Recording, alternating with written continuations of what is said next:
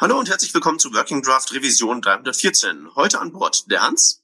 Hi. Meine Wenigkeit der Peter und wir haben auch einen Gast, nämlich den Golo.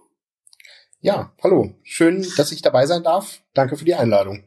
Du bist zum ersten Mal dabei, deswegen ähm, wäre es ganz klasse, wenn du dich mal kurz vorstellen könntest und bei Gelegenheit alle wichtigen Twitter-Handles und ähm, Webadressen name droppen könntest. Jo, es ist übrigens schon das zweite Mal, dass ich dabei bin. Das Echt? ist äh, ja, es ist 100 Jahre her. Ähm, aber es ist, ich weiß auch nicht mehr, zu welchem Thema es damals war, aber es ist tatsächlich die, äh, das, die zweite Teilnahme. Aber ich stelle okay, mich trotzdem gerne. Dann wissen das die Hörer auch nicht, also. Genau. Ähm, ja, also mein Name ist Golo. Ähm, ich bin ähm, vielleicht dem einen oder anderen bekannt aus der JavaScript beziehungsweise Node.js-Welt. Also ich mache sehr viel mit Node.js, bin sehr viel im Backend mit Architektur unterwegs.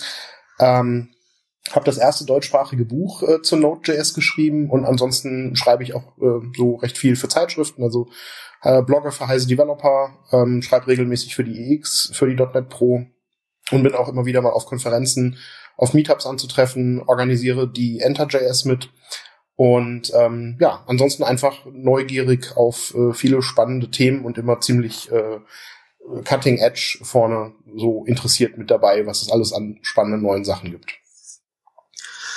Super. Ähm, wir haben dich eingeladen zum Thema äh, interessante Akronyme, ähm, wenn ich mir so die Themensammlung angucke.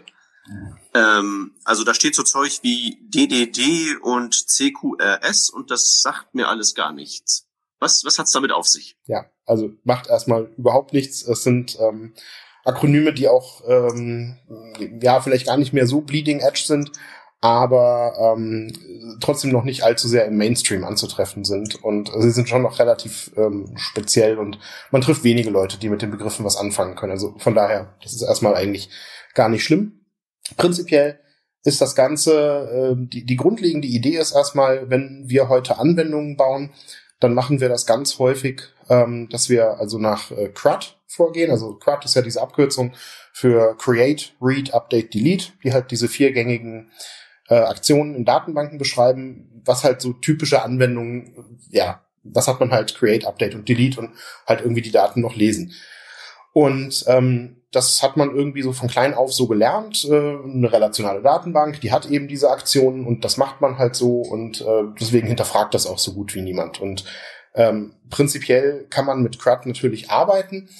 Ähm, das ist auch dann völlig in Ordnung, wenn man zum Beispiel eine Anwendung baut, die so ganz klassisches Forms over Data ähm, macht, also wo ich wirklich im Prinzip eine UI habe, die nichts anderes macht, als eben Create, Update, Delete Vorgänge abzubilden auf einer relativ technischen Ebene.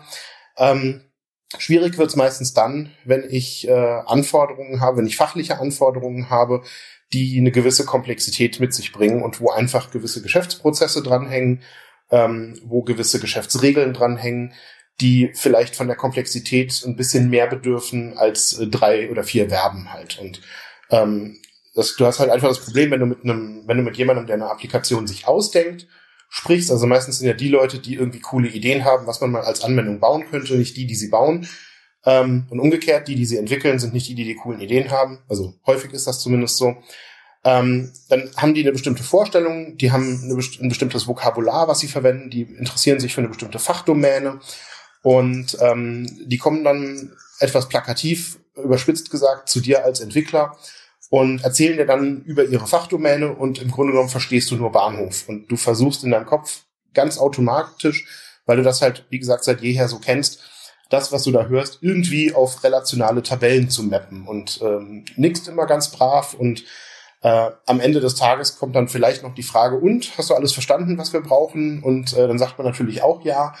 Und ähm, irgendwie sechs Monate später stellt man dann fest, irgendwie macht die Software nicht das, was der Auftraggeber oder der Kunde halt haben wollte.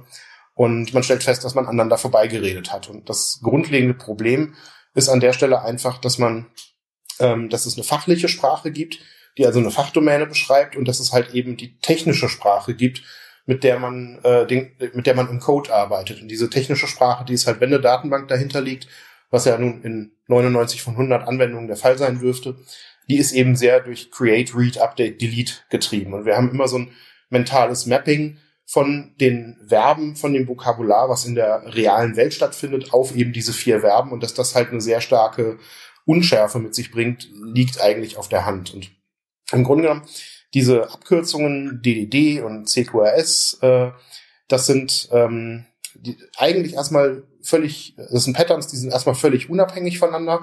Die passen nur zufällig gut zusammen, da komme ich vielleicht nachher noch dazu.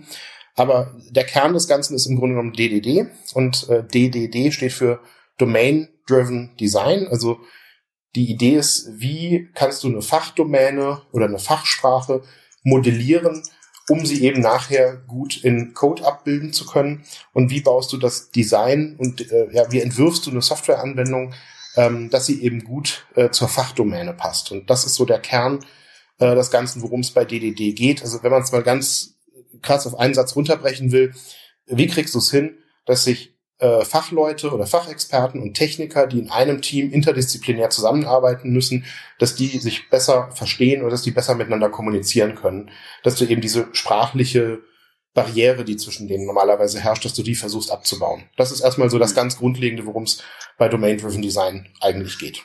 Jetzt ist das ja natürlich ähm, relativ äh, schwierig sagen wir mal, wenn man sowieso in diesem Modus drin ist, dass man mental alles ähm, sozusagen automatisch übersetzt in äh, Create, Read, Update, bla, ähm, dann sozusagen das Problem zu erkennen, wenn man drin steckt, das meine ich damit. Also kannst du mal so ein ähm, Beispiel aufmachen, mhm. was so, so, so, der, der Paradefall mhm. ist, wo halt die, wo es halt anfängt zu knarzen. Ja.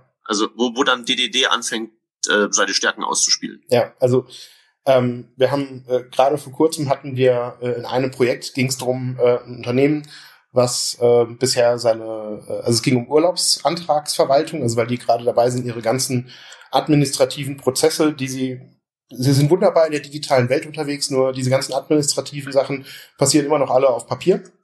Und ähm, äh, die sind gerade dabei, die wollen das alles digitalisieren. Und da ging es eben unter anderem um die Frage, wie können wir denn die Urlaubsantragsverwaltung und Urlaubsantragsfreigabe äh, digitalisieren und sie wollten also nicht auf ein Projekt von der oder auf ein Produkt von der Stange setzen, sondern wollten das eben selbst entwickeln. Und ähm, da waren wir halt mit dabei und da gab es eine, ähm, ein so ein Schlüsselerlebnis, wo sehr schön klar geworden ist, wie problematisch Sprache sein kann. Und ähm, das ist, ähm, das ist äh, ironischerweise ist das so der ganz zentrale Begriff, wenn es um Urlaubsantragsverwaltung geht. Das ist nämlich der Begriff Urlaub. Ähm, weil es nämlich, äh, jeder von uns kennt das Wort Urlaub und jeder von uns hat eine bestimmte Vorstellung von Urlaub. Und der Witz ist, dass da halt verschiedene Teilnehmer in dieser Gruppe dabei waren. Also äh, die Assistenz der Geschäftsführung war dabei und äh, Entwickler waren dabei und eben Leute aus einem Team, die das Ganze halt quasi aus fachlicher Seite nochmal beschreiben sollten ähm, waren dabei und äh, die hatten alle eine Vorstellung von Urlaub, aber eben nicht die gleiche. Äh, weil für die Assistenz der Geschäftsführung ist Urlaub zunächst mal sowas wie ein Konto, auf dem halt gewisse äh, Anzahl von Tagen gut geschrieben wird, auf dem eine gewisse Anzahl von Tagen abgezogen wird, wo du mit solchen Dingen zu tun hast wie ähm, Sonderurlaub zum Beispiel bei der Geburt eines Kindes oder äh, im Todesfall, ähm, solche Dinge. Ähm, für ähm, den Arbeitnehmer ähm, ist aber Urlaub was ganz anderes, weil im Prinzip äh, sieht er gar nicht so diese dieses äh, mathematische dahinter, wo halt ähm, so eine Plus-Minus-Rechnung stattfindet, sondern Urlaub, da steht zunächst mal dieses Ich will frei haben äh, im Vordergrund. Und das hat was mit mit Ferien zu tun und mit äh, Wegsein und mit ich muss eine Vertretung eventuell organisieren, ähm, die sich um meine Angelegenheiten in der Zeit kümmert und so. Und das ist wiederum für die rein organisatorische Verwaltung, äh, dass es im Kalender eingetragen wird, völlig irrelevant. Da ist nur wichtig, dass es eine Urlaubsvertretung gibt, aber zum Beispiel nicht der Weg, wie du da hinkommst. Und ähm, da war es halt so, das hast du halt ganz schnell gemerkt, äh, wenn man halt die Leute zusammenbringt und halt quasi sie auffordert, erzählt mal, wie eure, wie eure Urlaubsantragsverwaltung bisher stattfindet, dann fällt ständig dieses Wort Urlaub, aber jeder meint was anderes damit. Und dass da ein ganz großer äh, Gap herrscht und erstmal gar nicht so viel, ähm, weil man es nie aus der anderen Seite gesehen hat, dass da gar nicht so viel Verständnis dafür da ist. Was bedeutet denn das Wort Urlaub für jemand anderes? Ähm, das ist erstmal etwas, wo dann im Nachhinein jeder sagt, ja, natürlich ist das so. Aber das ist halt in dem Moment erstmal ähm, nicht unbedingt begreifbar und nicht bewusst. Und das rauszuarbeiten, also sprich, ähm, verwenden zwei Menschen eventuell das gleiche Wort, meinen aber unterschiedliche Dinge oder unterschiedliche Konzepte oder meinen sie vielleicht das gleiche Konzept, aber benutzen äh, unterschiedliche Wörter. Das ist so ein typisches Beispiel und da kommst du halt mit Create, Update, Delete nicht sonderlich weit, weil dir Create, Update, Delete halt diese drei Verben an die Hand gibt, mit denen du halt bitte agieren sollst und da fängst du gar nicht an, äh, da fängst du gar nicht an, drüber nachzudenken, was mit bestimmten Begriffen halt gemeint sein könnte, weil du sowieso dich auf drei Verben beschränken musst und was ähm, zum Beispiel der Unterschied zwischen äh, Urlaub äh, freigeben, Urlaub eintragen, Urlaub stattgeben, Urlaub genehmigen ist, äh, darüber denkst du nie nach, weil diese Verben kommen in deiner Praxis nicht vor. Und das ist gerade. Ach so, die würden also normalerweise sozusagen unter das Label Update fallen, ohne dass da jetzt jemand konkret sagt, dass diese Vorgänge wie beantragen und freigeben und so, das sind ja dann sozusagen, wenn ich jetzt mal meine Datenbank denke, denke abtauche, das sind ja dann Operationen auf diesem Datensatz. Ja. Aber ich äh, habe es normalerweise nicht in meine Software gegossen, so dass es eine dedizierte Operation äh, genehmigen gibt, sondern das würde halt unter das Label Update fallen und da in irgendwelchen Unschärfen versumpfen. Richtig, ganz genau. Und das wird halt spätestens dann problematisch, wenn irgendwann mal zum Beispiel die Frage auftaucht, ähm, äh, du willst bestimmte Reports haben. Also Reports sind ja immer so ein Thema, was bei jeder Software irgendwie relevant ist und ein ganz wichtiges Thema. Ähm, und bei jeder Software kann dir kein Mensch im Vorfeld sagen, welche Reports mal relevant sein werden. Und äh, dann kommt irgendwann so die Frage, ja, sag mal, wie lange dauert das denn äh, zwischen dem Antrag eines Urlaubs und der Freigabe? Oder wie lange dauert das denn zwischen der Freigabe und äh, bis es wirklich im Kalender eingetragen wurde? Oder also so, so Zeitspannenfragen, das ist so ein typisches Beispiel. Mhm. Oder wie häufig kommt es vor, das ist auch ein tolles Beispiel, wie häufig kommt es vor, dass jemand Urlaub beantragt und ihn dann innerhalb von drei Tagen wieder zurückzieht? Dieses Zurückziehen eines Urlaubsantrags, das würdest du klassischerweise im allerersten naiven Ansatz wahrscheinlich mit einem Delete lösen. Das heißt, dieser Datensatz ist einfach weg und du kriegst diese Information nie mehr äh, wieder her. Und in dem Moment, wo du aber drüber nachdenkst, dass es äh, eben nicht nur ein Update und ein Delete gibt, sondern dass es halt eine Freigabe und eine Beantragung und ein Zurückziehen gibt, äh, hast du auf einmal Wörter, die fachlich eine Relevanz haben und wo du automatisch drüber anfängst nachzudenken, äh, was für Auswertungen darüber zum Beispiel interessant und relevant sein könnten. Und dass es vielleicht eine gute Idee wäre, diese Semantik und diese Intention, die da drin steckt, nicht einfach mit einem Delete oder mit einem Update quasi zu zerstören, weil das halt einfach in der Datenbank alles äh, wegschmeißt, was halt vorher an Daten auf diesem Datensatz vorhanden war. Mhm. Also hört sich jetzt für mich erstmal, ähm, wie gesagt, als völlig unbe unbeleckten mhm. da äh, vernünftig an und ist ja so eine Sache, ähm, ich meine, wenn man sich irgendwie leisten kann, nicht zu sagen, das Dokument kommt weg, sondern das Dokument wird als gelöscht markiert, das ist ja erstmal irgendwie halbwegs, halbwegs klar. Aber die Sache mit den, mit den Updates jetzt gerade, mhm. also das kann ich schon nachvollziehen, dass da natürlich sowas, ähm, so eine History verloren geht, weil da wird halt eben einfach ein Update gemacht und ob dieses, ob dann hinterher ein Update geschehen ist, das sagt, äh, stattgegeben oder abgelehnt oder sowas, ähm, das kann man da ja natürlich dann jetzt nicht notwendigerweise einfach so rauslesen. Wenn ich jetzt einfach auf meiner SQL-Tabelle so ein, so ein Query mache, hier update dieses, dann gibt's da ja kein, kein, kein Logbuch in diesem Sinne. Aber wie würde man denn, sagen wir mal, sowas sowas umsetzen, was jetzt über dieses, ich markiere das Dokument als gelöscht, statt ich haus einfach weg. Mhm. Also wie, wie erhalte ich sozusagen jetzt im Beispiel dieser Reports diese Historie über Operationen, die da stattgefunden haben? Ja. Weil früher oder später muss ich ja irgendwie Daten updaten. Mhm. Aber was gibt's jetzt so dazwischen? Genau, also im, im Prinzip ähm, spielen da jetzt zwei Dinge zusammen. Also man muss zunächst, also eine Sache muss man über DDD noch wissen. Also wie gesagt, das Ziel von DDD ist erstmal eine Awareness zu schaffen dafür, dass es eben all diese Begriffe gibt und dass man ein Gefühl dafür bekommt, was mit diesen Begriffen gemeint ist und dass, es, dass man da eben eine Trennschärfe einführt, dass eben alle am Projekt oder im Team Beteiligten eben wissen, wenn Begriff X fällt, was ist genau damit gemeint und was unterscheidet den vom Begriff Y. Und das, ähm, was in DDD ähm, häufig angestrebt wird, ist eben, dass du ähm, so, sogenannte Ereignisse definierst. Also Ereignisse sind Dinge in deiner Anwendung, die passiert sind. Das sind quasi Fakten, in der, die in der Vergangenheit stattgefunden haben. Also die werden auch immer in der Vergangenheitsform ausgedrückt, so vom sprachlichen her. Sowas wie Urlaub wurde beantragt oder Urlaub wurde genehmigt oder Urlaub wurde freigegeben.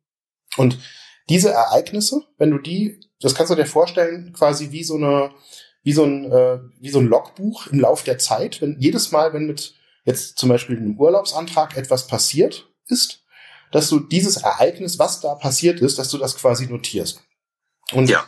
da kommt jetzt das zweite Konzept so ein bisschen mit ins Spiel, was also DDD an der Stelle wunderbar ergänzt.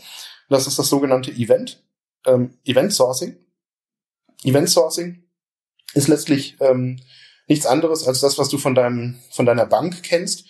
Ähm, wenn du ähm, auf dein auf dein Konto drauf guckst äh, und deinen Kontostand wissen willst, die Bank äh, speichert auch nicht deinen Kontostand, sondern die Bank weiß, du hast vor vielen vielen Jahren mal ein Konto eröffnet. Das ist Vergangenheitsform. Du hast es eröffnet und dann hast du etwas eingezahlt und es wurde was abgehoben und es wurde was abgebucht und es kam eine Überweisung und aus dieser ganzen Historie von diesen Ereignissen, die auf deinem Konto stattgefunden haben, lässt sich, indem man sie sozusagen zeitlich wieder abspielt, lässt sich der aktuelle Stand berechnen. Und genau das Gleiche machen wir an der Stelle im Grunde genommen auch. Das heißt, diese fachlichen Ereignisse, die stattgefunden haben, ähm, die sammeln wir in ähm, einer Datenbank. Ähm, das ist ein sogenannter Event Store. Und dieser Event Store, das ist im Prinzip eine ähm, ja auf super rudimentäre reduzierte SQL-Datenbank im einfachsten Fall, äh, nämlich eine Datenbank, bei der du nur noch zwei Aktionen nutzt, nämlich Insert und Select. Das heißt, äh, jedes Update oder jedes Delete, ähm, das führst du nicht mehr als solches durch, sondern du speicherst sozusagen den Auftrag, dass ein Update oder ein Delete durchgeführt werden soll. Und so, so ähnlich wie in einem Transaktionslog in der Datenbank. Und ähm, nur, dass du eben nicht halt sagst, okay, wir müssen jetzt ein Update machen, sondern dass du halt sagst, okay, der Urlaub wurde freigegeben oder der Urlaub wurde beantragt. Und dann kriegst du halt im Lauf der Zeit so eine Historie von solchen Events und dann kannst du hingehen und kannst diese Historie von Events natürlich analysieren, kannst das in Bezug ähm, auf einen Datensatz machen. Im simpelsten Fall wieder, dass du einfach alle Events abspulst, dann weißt du, wie der aktuelle Zustand von dem Datensatz ist. Oder du guckst, äh, wenn äh, ist ein bestimmtes Event, kommt das in der Event-Historie überhaupt vor? Oder äh, kommt ein bestimmtes Event mehrfach vor? Oder wie viel Zeit ist zwischen zwei Events vergangen? Und äh, so weiter. Und damit kannst du natürlich dann sehr, sehr flexibel ähm, arbeiten und halt all diese Reports im Grunde genommen, kannst du einen beliebigen Report beantworten, vorausgesetzt äh, deine, deine gewählte Sprache, deine Begrifflichkeit gibt das eben her. Mhm. Ähm, wie verhält sich das jetzt, ähm, wie verhält sich der Event Store zu der äh, in Anführungszeichen normalen Datenbank? Also gibt's die überhaupt noch oder hm. ist der aktuelle Status, so wie du das bei der Bank beschrieben hast, wirklich nur eine Rekonstruktion von allem, was zuvor passiert ist? Ganz klares Jein. also, also äh, theoretisch brauchst du keine normale, in Anführungszeichen, Datenbank mehr, eben weil du jeden x-beliebigen Zustand aus dem Event Store wiederherstellen kannst. Der Haken beim Event Store ist erstmal, ähm, dass äh, je mehr Dinge passieren, also jetzt ist ein Urlaubsantrag vielleicht relativ überschaubar von den Ereignissen, äh, weil ich meine, was passiert da groß? Der wird beantragt, der wird in der Regel dann freigegeben und vielleicht noch von jemand zweitem genehmigt und eingetragen und das war's. Und dann hast du da halt eine Handvoll oder zwei Hände voll Events und gut ist. Jetzt bei äh, bei Vorgängen, die halt viel, viel länger laufen, wo sehr viele Events anfallen, die über eine lange Zeit laufen, ähm, da hast du auf einmal vielleicht hunderte oder tausende oder zehntausende Events. Und wenn du natürlich jedes Mal, um den aktuellen Zustand zu ermitteln, sozusagen einen kompletten Replay der ganzen Event-Historie machen musst, ähm, das dauert natürlich mit jedem Event, was du erfasst, jedes Mal ein bisschen länger. Das heißt, da wollte ich drauf hinaus. Ja, ja das, das ist heißt, ja ein Performance-Albtraum genau, wahrscheinlich das, ab einer gewissen Größe. Genau, das heißt, das System wird erstmal äh, zunehmend langsamer. Und da gibt's äh, zwei Möglichkeiten im Prinzip, wie man damit umgehen kann. Also der eine Punkt ist, wenn man sich überlegt, äh, dass du ja quasi ein Logbuch hast, wo du immer nur neue Einträge hinzufügst und nie etwas in der Vergangenheit änderst oder löschst, dann ist natürlich der Replay von den ersten 100 Ereignissen, da, da kommt ein bestimmtes Ergebnis raus und da wird auch morgen dieses Ergebnis rauskommen oder auch in drei Jahren, weil sich an diesen 100 Ereignissen ja nie wieder was ändert. Das heißt, der erste, ähm, äh, der erste ähm, Performance, ähm, die erste Performance-Verbesserung, die man vornehmen kann, ist, dass man einfach in regelmäßigen Abständen sich sozusagen so einen bereits aggregierten Zwischenzustand mal speichert. Das ist ein sogenannter Snapshot. Und wenn du dann den aktuellen Stand haben willst, musst du nicht mehr ähm, ganz bei Event 0 anfangen, sondern suchst einfach quasi, was war der letzte Snapshot, den wir gemacht haben und man rechnet nur noch ab dort weiter. Und wenn du den jetzt beispielsweise alle, was weiß ich, alle 100 Events machst, dann heißt das halt, ähm, dass du im dümmsten Fall 99 Events abspulen musst, weil dann gibt's wieder einen neuen Snapshot und dann kriegst du halt nicht mehr eine, eine linear steigende Aufwandskurve, sondern sieht dann aus wie so ein Sägezahn. ähm, wo es halt immer wieder zurückfällt. Und dadurch, dass du diese Snapshots aber sozusagen zusätzlich speichern kannst, zu den ganzen einzelnen Events, hast du halt einen performanten Zugriff und du hast trotzdem die Möglichkeit, im Falle des Falles auf die ganze Historie zuzugreifen und äh, diesen Replay halt zu machen und Analysen über die ganze Zeit zu fahren. Und also das heißt, ich habe dann im Prinzip ja äh, zwei separate Repräsentationen mhm. äh, meines Zustands. Ja. Nämlich ähm, den, äh, na, äh, die, die ganzen Events und äh, dann die Snapshots, die halt dann tatsächlich sozusagen äh, Zusammenfassungen mhm. der Events bis zu einem gewissen Zeitpunkt sind, aber auch äh, ich meine, ich nehme mal an, wenn man irgendwie, da, da will man ja wahrscheinlich auch so über so, gerade wenn wir jetzt wieder bei den Reports sind, so äh, Views über bestimmte Abschnitte von Zeit machen. Also ja. wie ist das jetzt mit Snapshots? Werden die dann wieder aggregiert ab einer gewissen Größe oder wie, wo, wo hört das dann auf? Ja, also das ist genau der zweite Punkt, auf den ich eben noch hinaus wollte. Ähm, also Snapshots zu machen ist sagen wir mal, die halbe Miete. Der andere Punkt ist natürlich, wie du sagst, du hast eine ganz bestimmte View, für die du jetzt ein ganz genau bestimmtes Datenset brauchst. Und was du im Endeffekt, und, und welche Views das sind, das weißt du ja, wenn du die Anwendung baust. Und was du letztendlich machst, ist, du gehst hin und ähm, baust dir live, also, oder nee, ich fange andersrum an. Äh, was man klassischerweise, du, du stehst immer vor einem Dilemma, klassischerweise, wenn du mit einer klassischen Datenbank äh, arbeitest. Das Dilemma ist, ähm, wie stark normalisierst du eine Datenbank? Also wie hm. stark entfernst du Redundanzen in den Daten und ähm, wenn man äh, irgendwie äh, von der Uni kommt, dann hat man das Gefühl, ja, alles unterhalb der fünften Normalform ist ganz böse und man muss also äh, normalisieren bis zum geht nicht mehr und das ist auch zum ähm, Schreiben. Ähm, ähm, Im Moment, ja? äh, für jene, die eine Uni nur gesehen haben, um Geschichte und Film mhm. zu studieren, die soll es ja geben. Fünfte Normalform, was? Ich krieg's ehrlich gesagt, dafür ist meine Uni-Zeit zu lange her. Okay, aber das, okay, der Punkt ist gemacht. Also, verstehe. Ja, also der, der Punkt ist einfach, ähm, wenn du, äh, was weiß ich, ähm, Personen, Adressen speichern willst, dann kannst du äh, zum Beispiel hingehen, eine Tabelle machen und äh, schreibst Vorname, Nachname und äh, den Wohnort rein. Ja. Jetzt wird derselbe Wohnort äh, natürlich äh, mehrfach auftauchen, weil es einfach ein paar mehr Leute gibt, die in Frankfurt oder in Berlin oder wo auch immer wohnen. Das heißt, du speicherst äh, den String Frankfurt oder Berlin halt äh, zigmal ab. Und um das sozusagen zu optimieren, kannst du hingehen und kannst sagen, okay, wir machen eine zweite Tabelle, wo wir halt nur die Städte drin speichern und arbeiten mit einem Fremdschlüssel und referenzieren nur noch quasi auf diese Tabelle. Und ähm, da, je, je stärker, und das kann man halt ziemlich weit treiben, dieses, wir versuchen also Dinge nur noch einmal statt mehrfach zu speichern. Und da gibt es also verschiedene Ausbaustufen und das geht, glaube ich, wie gesagt, Studium ist eine Weile her, äh, von der ersten bis zur fünften Normalform und die fünfte, das ist halt so die ultra krass normalisierte und äh, wo du überhaupt überhaupt keine Redundanzen mehr drin hast. Ähm, das ist so die Variante. Und wie gesagt, wenn du halt gerade frisch von der Uni kommst, hast du das Gefühl, alles, was sich außerhalb der fünften Normalform bewegt, ist ganz böse.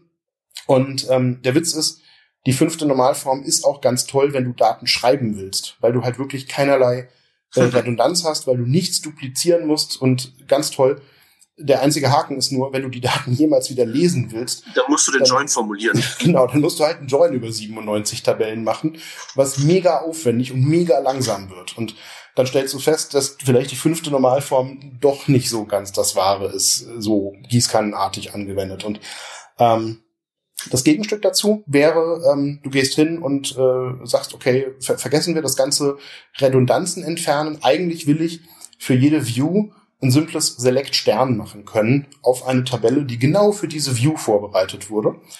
Ähm, das ist ganz toll zum Lesen. Das, äh, du brauchst keine Joins mehr. Es geht wahnsinnig schnell. Nur halt äh, darüber Konsistenz und Integrität herzustellen, ist halt unglaublich schwer. Und ähm, jetzt komme ich zurück zum Event Store und ähm, da lässt sich eigentlich ziemlich gut eine Brücke schlagen. Ähm, da kommt nämlich jetzt dieses zweite Akronym ins Spiel, CQRS. Und ganz platt gesagt äh, beschreibt CQRS einfach den Ansatz, nimm nicht eine Datenbank für dein System, sondern nimm zwei Datenbanken für dein System. Die eine ist der Event Store. Die dient dem Schreiben und da geht es um Integrität, um Integrität und Konsistenz. Und die andere, das ist eine Datenbank, wo du nämlich genau solche denormalisierten Tabellen anlegst. Für jede View sozusagen eine speziell vorberechnete Tabelle, wo genau die Daten drin sind, die du für eine bestimmte View brauchst und immer wenn im Event Store ein neues Event landet, aktualisierst du die Lesedatenbank halt an den 27 Tabellen, die dafür halt relevant sind. Und das heißt, deine Anwendung, wenn sie äh, Daten ändern will, dann schickt sie äh, also den Auftrag, äh, was letztlich in einem Event resultiert, was im Event Store landet, was dann auf die Lesedatenbank synchronisiert wird. Und wenn deine Anwendung Daten lesen will, dann holt sie sich die vorberechneten Ergebnisse aus der Lesedatenbank, was dann, weil die eben denormalisiert ist, unglaublich schnell geht. Also und, der Event Store ist so der Eingang, diese mhm. Lesedatenbank ist der Ausgang. Genau. Und dazwischen läuft dann wahrscheinlich irgendein so Service, der das eine in das andere reinschaufelt. Richtig, genau. Und da musst du halt überführen. Jetzt musst du halt letzten Endes sagen, okay, ähm, um mal bei der bei dem Urlaubsbeispiel zu bleiben, ähm, du brauchst eine View, wo, was weiß ich, angezeigt wird, alle Urlaub, äh, alle Urlaubsanträge, die ähm, beantragt wurden, aber die noch nicht, äh, denen noch nicht stattgegeben wurde. Und ähm, diese Information bekommst du aus dem Event Store raus, weil du diese Events hast, aber das ist halt aufwendig. Das heißt, du gehst hin und sagst jedes Mal, wenn ein Urlaubantrag gestellt Event kommt, machen wir einen neuen Eintrag in dieser Tabelle, die wir halt für diese noch nicht bearbeiteten Urlaubsanträge haben. Und jedes Mal, wenn ein äh, Urlaubsantrag wurde stattgegeben Event kommt, löschen wir diesen Eintrag daraus wieder. Das heißt, du machst letztlich ein Mapping von diesen fachlichen Events, also Urlaubsantrag, äh, äh, also Urlaub beantragt, Urlaubsantrag stattgegeben und so weiter, auf für die Lesedatenbank wiederum ein ganz klassisches Create, Update oder Delete. Und das ist sozusagen, und, das macht dieser äh, Synchronisationsprozess zwischen den beiden. Und äh, dadurch, dass du den natürlich ähm, beliebig konfigurieren kannst oder beliebig aufbauen kannst, kannst du natürlich diese Daten, die da durch deine Events entstehen, kannst du die ganz unterschiedlich interpretieren, weil für die eine Tabelle in der Lesedatenbank ein Urlaubsantrag genehmigt was ganz anderes bedeuten kann als für eine andere Tabelle.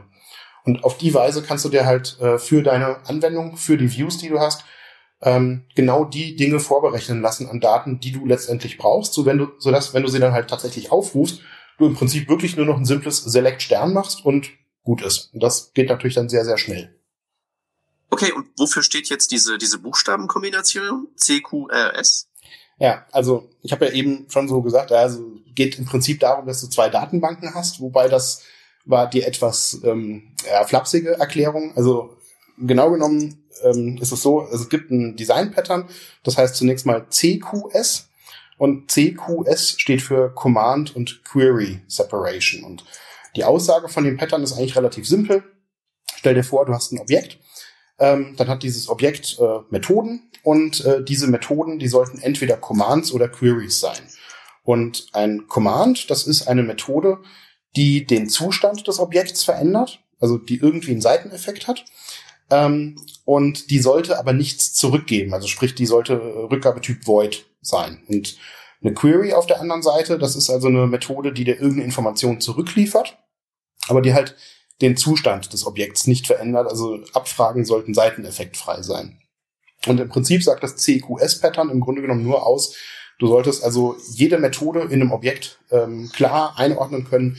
Ist sie entweder ein Command, also hat sie Seiteneffekte und gibt nichts zurück, oder ist es eine Abfrage ähm, und hat aber dafür eben keine Seiteneffekte. Und auch das hört sich erstmal total trivial an, ist in der Praxis nicht ganz so einfach und das bezieht sich halt, wie gesagt, auf ein einzelnes Objekt. Und das CQRS-Pattern, also steht für Command und Query Responsibility Segregation, ähm, das ist im Prinzip dieses CQS-Prinzip nicht auf ein einzelnes Objekt angewendet, sondern wirklich auf äh, Systemarchitekturebene, dass eben gesagt wird, äh, deine Anwendung sollte also äh, das Verarbeiten von Commands trennen von dem Verarbeiten von Queries und äh, sollte sozusagen eine Schreibseite und eine Leseseite besitzen. Äh, das CQRS-Pattern sagt nicht per se aus, dass du zwei Datenbanken dafür benutzen musst, ähm, das kannst du natürlich auch mit einer Datenbank machen oder mit einer Datenbank und einem Dateisystem oder sonst wie. Es bietet sich nur an, in der Praxis es halt mit zwei Datenbanken abzubilden. Und das ist aber im Prinzip das, was hinter diesem äh, vier Buchstaben-Akronym äh, CQRS steckt. Übrigens, wem, wem CQRS zu umständlich auszusprechen ist, also es wird gerne scherzhaft ähm, wie Cars ausgesprochen, also das englische Wort für Autos, ähm, weil Google lange Zeit, wenn man nach CQRS äh, gesucht hat, immer mit dem Vorschlag kam, äh, Did You Mean Cars? Und mhm. ähm, ja, das ist irgendwie hängen geblieben und äh, also von daher, das trifft man des Öfteren an. Mhm. Um mal jetzt so eine Idee konkreter zu werden, Ähm, du hast jetzt vorhin gesagt, das sind ähm, zwei Datenbanken. Also muss ich mir das auch wirklich in der Praxis so vorstellen, wie wirklich so zwei Datenbanken? Weil ich kann mir vorstellen, dass für diese unterschiedlichen Jobs dann auch unterschiedliche ähm, Datenbanksysteme vielleicht geeigneter sind. Definitiv, ja. Also ähm, ich habe ja eben schon gesagt, man kann es auch mit einer Datenbank machen. Ähm, würde ich in der Praxis, glaube ich, eher nicht machen. Ähm, äh, also ich meine, äh, dass du das nicht machen würdest, hat das einfach den Grund, ähm, haut das dann nicht hin oder ist es einfach nur suboptimal? Ja, sagen wir mal, ähm, äh, du hast unterschiedliche Anforderungen an diese beiden Datenbanken. Also es ist so, dass auf der Seite, wo du den Event Store hast, da habe ich ja vorhin gesagt, dass es da halt um Integrität und Konsistenz geht. Das heißt, ähm, jetzt willst du natürlich in einem hinreichend äh, großen, komplexen System äh, reicht dir vielleicht ein Datenbankserver nicht aus, sondern du brauchst ein Datenbankcluster. Und jetzt willst du natürlich sicher gehen, dass wenn du schreibst und dir die Datenbank sagt, jo, wurde geschrieben, äh, dass das auch wirklich geschrieben wurde im Cluster und nicht, äh, dass, weil eine Netzwerkverbindung ausfällt, äh, auf einmal die Hälfte des Clusters von diesem Event nichts weiß und du auf einmal inkonsistente Daten bekommst, beispielsweise. Mhm. Und äh, das heißt also, an dieser Stelle ist zum Beispiel Konsistenz sehr, sehr wichtig. Und ähm, auf der anderen Seite, bei der Lesedatenbank, ähm, da kann man sehr, sehr häufig sagen, ähm, Konsistenz ist nicht so überragend wichtig. Also das, das kommt für viele immer erstmal sehr überraschend, wenn man sagt, uh, Konsistenz ist vielleicht gar nicht so relevant. Ähm, was man gerne vergisst, ist, dass man, egal was man macht, in jeder Anwendung äh, auf jeden Fall nicht aktuelle Daten sieht, weil du auf jeden Fall schon mal eine Netzwerk-Latency drin hast. Das heißt, bis die Daten, die aus der Datenbank kommen, mal auf deinen Bildschirm angekommen sind, sind sie schon veraltet. Das ist natürlich sehr auf die Spitze getrieben, weil das natürlich nur wenige Millisekunden vielleicht sind. Ähm, aber im Prinzip sind sie zu dem Zeitpunkt, wo du sie siehst, schon veraltet. Und ähm, was man, es, es gibt also es gibt viele Systeme, wo es wo, wo Konsistenz nicht so wahnsinnig wichtig ist. Und das sieht man, ähm, bekanntes Beispiel sieht man ganz schön bei Facebook oder bei Twitter, äh, dass man also irgendwas postet und es taucht in der eigenen Timeline auf und dann macht man einen Reload und dann ist es weg. Und kurz drauf taucht es wieder auf. Und dann macht man nochmal einen Reload und es ist wieder weg. Und dann ja, weil, weil sich das ja sozusagen der Post erstmal über die ganze Infrastruktur richtig, genau. verbreiten muss. Ganz genau. Und da sagt halt Facebook beziehungsweise Twitter, dass ihnen halt die Verfügbarkeit, dass du halt schnell deine Timeline zu sehen bekommst, die ist viel wichtiger, als dass du in jedem Fall den ultra letzten Stand garantiert bekommst. Und ähm, das ist in vielen Geschäftsapplikationen auch so. Also gerade bei diesem Beispiel Urlaubsantrag dadurch, dass die Urlaubsanträge von einem Mitarbeiter ja im Regelfall nicht im Millisekundentakt kommen, ähm, reicht das völlig aus, wenn du den Stand von vor einer halben Minute siehst, weil der wird im Regelfall aktuell sein. Und ähm, von daher, aber wichtig ist, dass du überhaupt etwas zu sehen bekommst und dass das System nicht sagt, oh, da ist irgendwo ein Netzwerkproblem, ich zeige mal lieber gar nichts an, weil es vielleicht nicht konsistent sein könnte. Und von daher hast du halt an den Event Store die Anforderungen, dass es halt auf jeden Fall konsistent sein sollte ähm, an die Lesedatenbank-Seite hast du eher die Anforderung, dass sie verfügbar sein sollte. Und das beides gibt's leider äh, nicht gleichzeitig. Also man muss sich bei Datenbanken halt oder bei verteilten Systemen generell entscheiden, ob dir halt Konsistenz wichtig ist, im Zweifelsfall zu, äh, zu Lasten der Verfügbarkeit oder umgekehrt. Und allein aus dem Grund würde ich für diese beiden äh, Seiten unterschiedliche Systeme nehmen. Und also wir haben ähm, gute Erfahrungen damit gemacht für die äh, für den Event Store eine ganz klassische relationale Datenbank zu nehmen. Äh, Postgres ist da zum Beispiel ein recht guter Kandidat, weil das sich auch gut skalieren lässt. Und das ist eine sehr verlässliche, eine sehr robuste Datenbank. Und auf der Leseseite wiederum ähm, ist zum Beispiel MongoDB eine nette Wahl, äh, weil MongoDB gerade dadurch, dass es eben schemalos ist, es dir sehr einfach erlaubt, mal eben eine weitere View anzulegen für irgendwas. Und da kann man halt schön schnell flott rum äh, rumändern und hat nicht jedes Mal mit einem Alter Table äh, zu kämpfen. Und von daher ähm, kann man machen, alles mit einer Datenbank, bietet sich aber eigentlich an, es zu trennen. Und das, äh, ja. das passende also Produkt denke, für die passende Seite so zu nehmen. MongoDB hat ja nun jetzt auch gerade bei den Dingen, die du jetzt äh, als wichtig für den Event Store genannt hast, das ist ja nun nicht gerade die Stärke von dem System. Ja, ja, genau. Also dann passt das schon. Ja. Mhm. Und beim Event Store, um das vielleicht gerade noch anzumerken, dadurch, dass der Event Store im Prinzip eine Datenbank ist, die auf Insert und Select reduziert wird, muss es rein theoretisch noch nicht mal eine Datenbank sein. Also ein Append-Only-File im Dateisystem tut's genauso.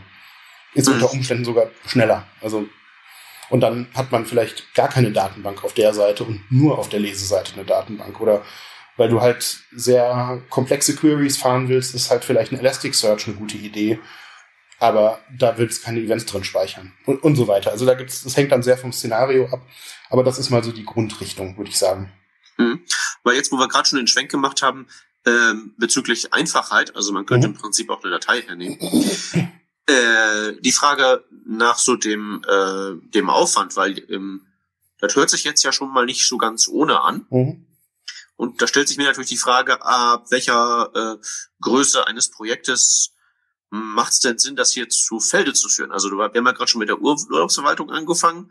Mhm. Ähm, also klar, nichts, was mit dem Computer zu tun hat, dauert fünf Minuten, aber das hört sich jetzt für mich nicht nach so, da, da habe ich schon komplexere Software gesehen, sagen wir mal so. Ja. ja. Aber wann würdest du denn diese ganzen Paradigmas hier wirklich zu Felde führen? Ja. Also, ne? Weil ich meine mhm. jetzt wirklich zwei Datenbanksysteme und das alles verteilt und dann musst du einen Job haben, der da im Hintergrund läuft und das miteinander abgleicht. Also ab wann macht das alles Sinn? Ja, also da muss man, glaube ich, erstmal unterscheiden. Ähm, das, das haben wir jetzt gerade, oder das habe ich jetzt im Gespräch so gemacht und das wird auch häufig wenn man so darüber liest, so gemacht. Ich habe jetzt gerade diese Begriffe DDD und CQRS und Event Sourcing so in einen Topf geworfen.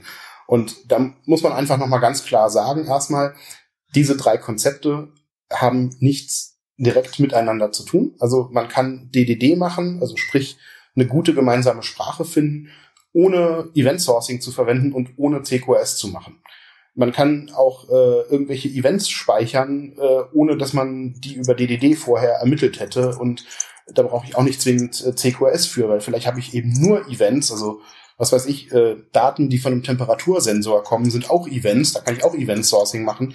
Da macht aber zum Beispiel DDD überhaupt keinen Sinn, weil die Temperaturdaten per se keine Fachlichkeit haben. Und da muss man also, und diese drei Patterns, also die muss man, oder diese drei Konzepte, die muss man von daher äh, bewusst gedanklich trennen Sie passen nur zufälligerweise ziemlich gut zueinander und das ist der Grund, warum sie häufig so in einen Topf geworfen werden. Und ähm, warum, der Grund, warum ich das sage, ist, dass ich glaube, dass man diese Frage, wann fängt man denn womit an, dass man die für die unterschiedlichen Konzepte unterschiedlich beantworten muss.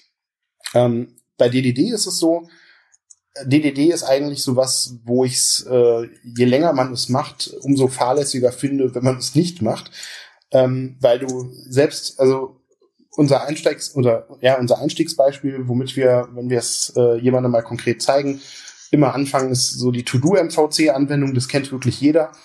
Und äh, To-Do-MVC, ich meine To-Do-Liste, ja, das ist eigentlich denkt man, das ist das Paradebeispiel für CRUD. Und selbst da kommst du schon an den Punkt, wo du feststellst, es gibt Dinge, ähm, die vielleicht beide äh, mit äh, bisher immer mit einem Update belegt worden sind ähm, oder mit einem Delete, die aber gar nicht dasselbe sind, semantisch gesehen. Und ähm, selbst, da, selbst bei diesem Trivialbeispiel kannst du schon profitieren, wenn du DDD machst.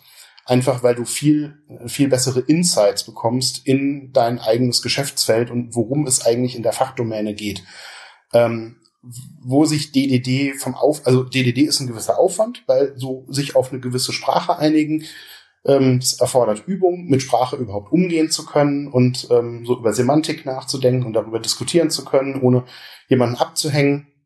Ähm, das ist gar nicht so einfach, eventuell. Ähm, da, wo sich's nicht lohnt, ist, äh, wenn du eigentlich eine ganz gute Lösung von der Stange bekommen kannst, die äh, ziemlich standardisiert ist. Also zum Beispiel ein Buchhaltungssystem, ja, kann man mit DDD modellieren, macht wahrscheinlich nicht so unglaublich viel Sinn, ähm, weil das kaufst du dir von SAP ein und du bist eigentlich für die nächsten äh, 3000 Jahre bist du problemlos ausgestattet mit einem Buchhaltungssystem, was jeden Blödsinn unterstützt. Ähm, oder halt sonst irgendein Buchhaltungssystem. Ähm, das heißt, DDD lohnt sich da, wo du auf der einen Seite, ähm, wo du eine, eine gute Unique Selling Proposition hast, warum jetzt, wo dein, wo dein Kerngeschäft sozusagen liegt und wo wirklich ähm, deine, deine Fachkenntnis halt liegt. Ähm, und da lohnt sich aber halt definitiv, das zu machen, weil du da halt diese, diese, diesen Language Gap, den du zwischen der fachlichen Sprache und der technischen Sprache halt üblicherweise hast, weil du den halt extrem reduzieren kannst.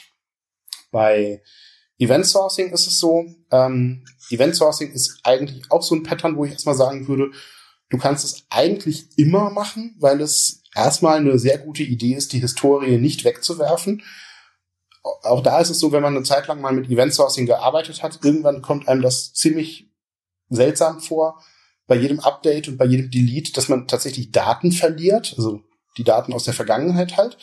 Ähm, der große Haken beim Event Sourcing, das muss man auch dazu sagen, ist, ähm, dass Event Sourcing natürlich, äh, je nachdem wie viel Daten in so einer Anwendung anfallen, krass viel Daten produziert. Und dadurch, dass du ja nie was wegwirfst, ähm, wird das halt auch nicht weniger im Laufe der Zeit. Und ähm, ja, du bist halt unter Umständen irgendwann mal im Terabyte, Petabyte Bereich. Und das ist halt die Frage, ob du das halt ähm, überspitzt gesagt für eine To-Do-Listen-Anwendung haben willst. Ob sich da der Aufwand lohnt. Und das ist halt die Frage, hast du historische Daten, die ausgewertet werden müssen? Sind das interessante Fragestellungen? Zeitliche Verläufe? Ja, ich meine, da könnte man ja sonst auch wirklich irgendwann sagen, so alles, was jetzt älter als zwei Jahre ist, wird halt Klar. Sozusagen als, als, als nur noch als Snapshot archiviert, als mhm. zusammengefasster Report, aber da kann man halt nicht mehr dann Richtig, genau. so im Detail ran, weil es wahrscheinlich ja auch irgendwann egal wird. Richtig, ja. Aber prinzipiell ist das natürlich der größte Drawback an der Geschichte, die Datenmengen, die anfallen und die verarbeitet werden wollen. Ähm, und bei CQS ist es so, also diese Trennung von Lese- und Schreibseite, ähm, das hat den großen Vorteil, dass du die Lese- und die Schreibseite auch äh, ganz gut unabhängig voneinander skalieren kannst. Also dass du zum Beispiel sagen kannst, du stellst halt nicht einen Server und eine Datenbank hin zum Lesen, sondern tausend. Und äh, ob jetzt dieser Synchronisationsprozess im Hintergrund einen oder tausend aktualisiert, ist im Grunde genommen egal. Und du hast im Prinzip eine fast nahezu beliebige Skalierbarkeit auf der Leseseite. Und auch auf der Schreibseite gibt's auch sehr gute Strategien, wie man skalieren kann. Das heißt, CQRS lohnt sich dann eigentlich, wenn absehbar ist, dass so ein System irgendwann mal größer werden wird, als wir stellen mal einen Server und eine Datenbankinstanz hin. Ähm, und es wird vielleicht auch mal größer werden als zwei oder drei Server. Und wir müssen uns wirklich über ein hochskalierbares System Gedanken machen.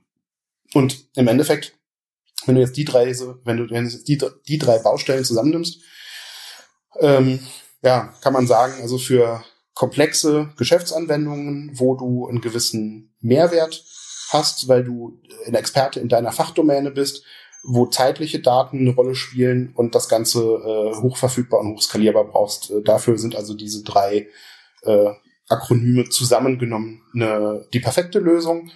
Äh, nichtsdestotrotz können natürlich auch kleinere Anwendungen davon profitieren. Der Punkt ist, es erfordert ein gewisses Umdenken, weil man natürlich, wenn man von CRUD herkommt, eine gewisse, ähm, man ist was Gewisses gewöhnt und es ist erstmal komplett anders. Und es ist erstmal nicht besser oder es ist erstmal nicht schlechter, es ist erstmal nur anders. Und das erfordert einfach eine gewisse Umgewöhnung. Ähm, ich habe noch mal eine spezifische Frage zum äh, Thema Event Sourcing. Ich bin hm. äh, also in verschiedensten Projekten jetzt immer wieder auch mit ähm, mit Kafka, Apache Kafka in Berührung mhm. gekommen. Mhm. Ähm, im, End, Im Endeffekt ist ja Kafka äh, eine, äh, eine, sage ich mal, die äh, größere Variante ähm, vom Event Sourcing für Projekte, richtig? Ja, also die Frage nach Kafka kommt sehr häufig in dem Umfeld. Und äh, also ja, Kafka ist so ein Werkzeug, was sich eigentlich sehr gut als Event Store eignet, weil du eben diese Eventströme sehr schön abbilden kannst und diesen Replay sehr schön abbilden kannst. Ähm, wir selber nutzen es bislang nicht, ähm, was eigentlich nur den Grund hat, dass wir bisher äh, den Bedarf dafür nicht hatten. Aber äh, es ist auf jeden Fall, also wir sind schon mehrere Male auf jeden Fall auf die Frage äh, oder mit der Frage konfrontiert worden. Und ähm, ja, also von daher, ja.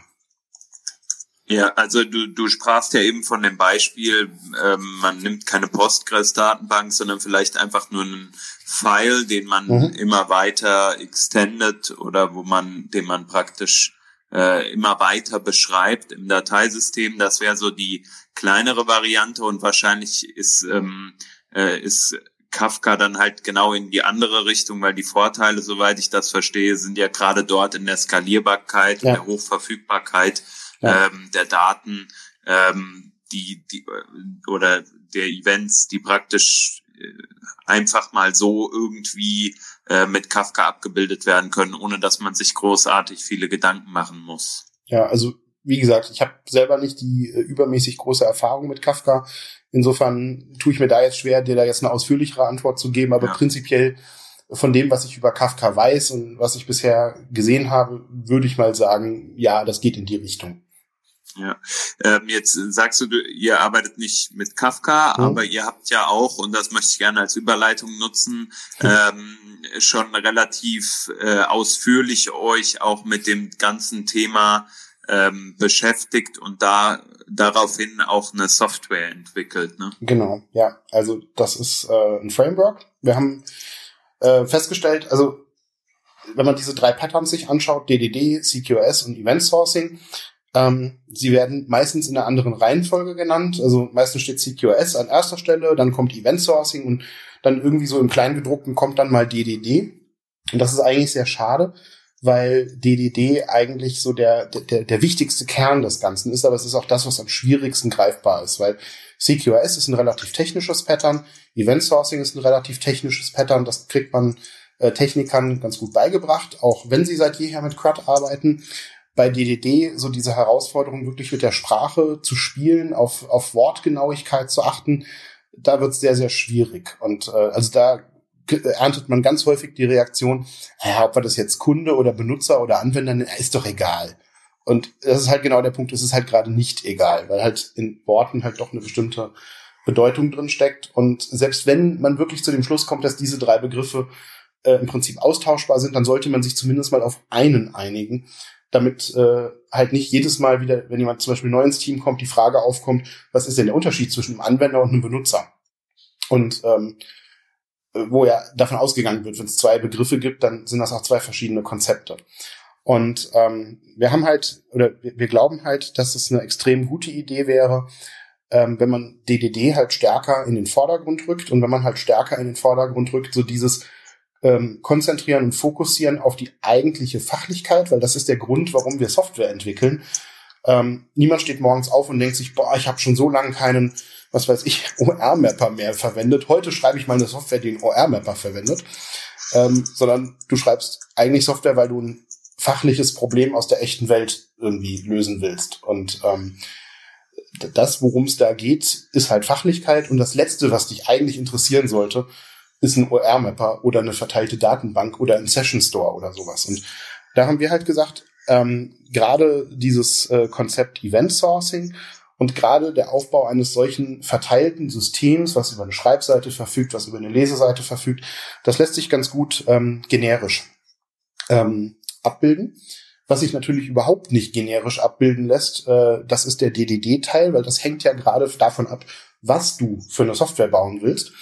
Und ähm, was wir ähm, also gebaut haben, ist ein Framework namens Wolkenkit.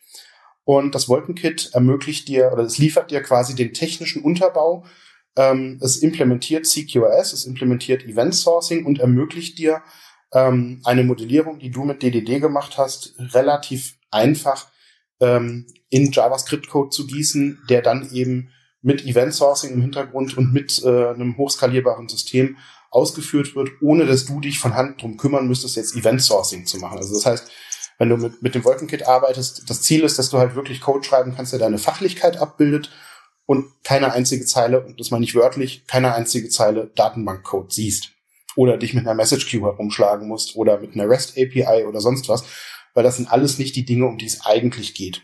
Und ähm, wo wir halt gemerkt haben, wo es äh, mal abgesehen von, äh, wo es sehr gut funktioniert, äh, zum Beispiel, das ist, ähm, wenn äh, Prototypen mal gebaut werden müssen. Heutzutage ist es so, dass Frontends unglaublich aufwendig geworden sind und wenn man zu so einem Frontend noch ein Backend braucht, und das ist halt nun mal meistens der Fall, ähm, die meisten Frontend-Entwickler, sie können JavaScript.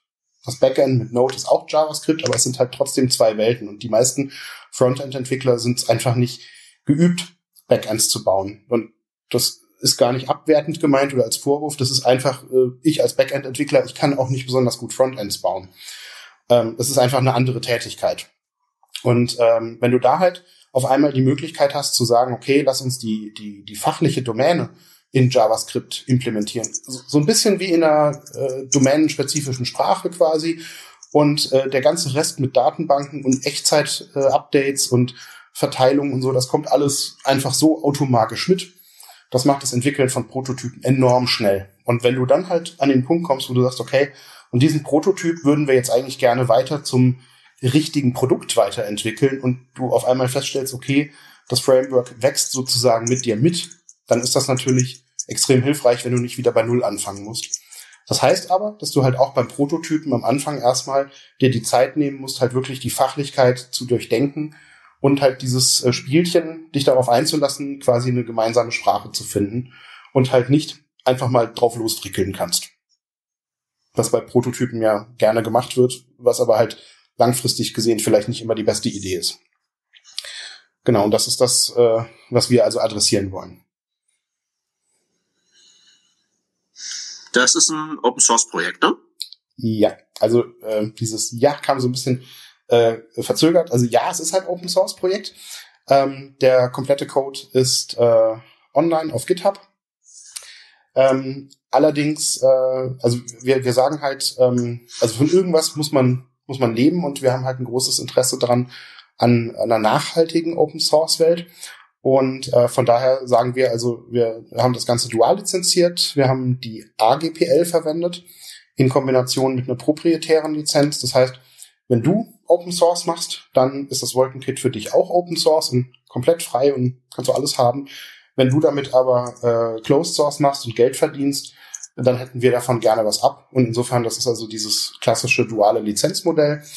Und ähm, an der Stelle ist also die AGPL oder generell die GPL-Varianten halt aus unserer Sicht die eigentlich ähm, viel, ähm, viel faireren Open Source Lizenzen, weil es eben nicht so ein einseitiges äh, Geben und im Grunde genommen äh, du kannst es halt nehmen und ja, das war's äh, bedeutet, sondern es ist halt wirklich so dieser Open Source Gedanke, dass man eben gemeinsam etwas äh, erschafft und dass man sich gegenseitig voranbringt und ähm, das finden wir an der an dem Ansatz eigentlich sehr sympathisch und ähm, das ist der Grund, warum wir uns für die AGPL entschieden haben.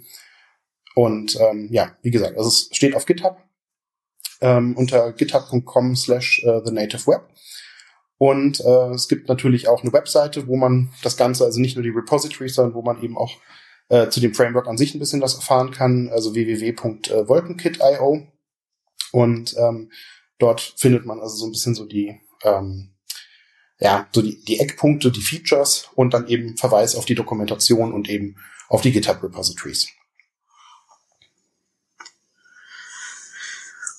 Gut. Tja. Haben wir was Wichtiges vergessen? Ähm, tausend Sachen.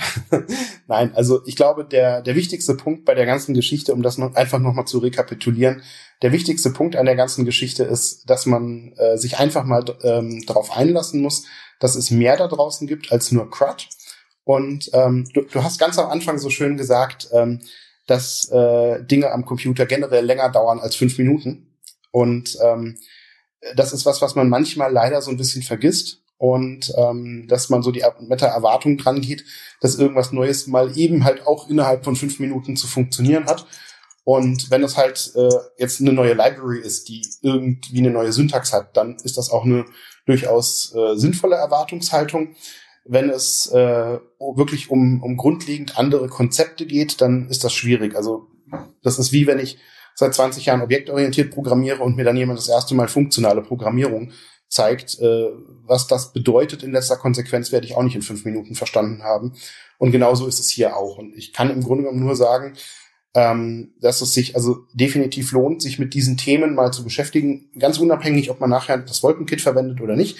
Ähm, allein die Beschäftigung mit DDD, mit CQRS, mit Event Sourcing, die führt dazu, dass man einen ganz anderen Blick auf Software und vor allem auch auf äh, Zusammenarbeit im Team, interdisziplinäre Zusammenarbeit, Kommunikation und eben letztendlich diesen Begriff Sprache bekommt. Und das ist, glaube ich, was, wo man enorm viel von lernen kann und wo man ähm, sehr viel dazu beitragen kann, dass die Zusammenarbeit in Teams insgesamt besser funktioniert. Gut, okay. Also für mich äh, ein sehr interessantes Thema, auch wenn ich viel äh, zugehört habe heute. Ähm, ich glaube, das Thema wird halt gerade im, im Kontext von größeren Teams und, und größeren Projekten immer, immer wichtiger werden in naher Zukunft. Und dann hat man auch als Frontend-Developer zumindest, sag ich mal, aus architektonischer Sicht ein Stück weit damit zu tun. Und von daher fand ich das sehr, sehr interessant, dass du heute da warst. Vielen Dank. Also mir hat es auch sehr viel Spaß gemacht und vielen Dank also auch äh, für die vielen spannenden und interessanten Fragen. Und ähm, ja, wenn es noch im Nachhinein, äh, ja, Peter, du hast mich äh, ganz am Anfang hast du mich gebeten, mich mal komplett vorzustellen, inklusive Twitter-Handle und so, was ich natürlich prompt vergessen habe. Und ähm, ja, von daher hole ich das jetzt noch nach. Also wenn es äh, zu dem ganzen Thema noch Fragen gibt, äh, ist es auch ähm, überhaupt kein Problem. Man kann mich antwittern ähm, unter @goloroden. Ähm, das ist auch äh, zugleich mein mein GitHub-Account. Ähm, oder mir einfach eine E-Mail zu schreiben ähm, golo.roden at thenativeweb.io. Ähm, wir haben auch einen Slack zu dem Thema, wo man äh, sich gerne melden kann und mit uns über diese Sachen diskutieren kann. Und ähm, genau, also irgendwie äh, Kontaktaufnahme ist auf jeden Fall äh, erwünscht. Wir würden uns freuen über Feedback, über Fragen, über Anregungen. Und ja, vielen, vielen Dank, dass ich da sein durfte. Danke das dir. War uns ein Vergnügen. Und äh, damit sagen wir ähm, Tschüss und bis zur nächsten Sendung. Danke fürs Zuhören. Tschüssi. Ciao.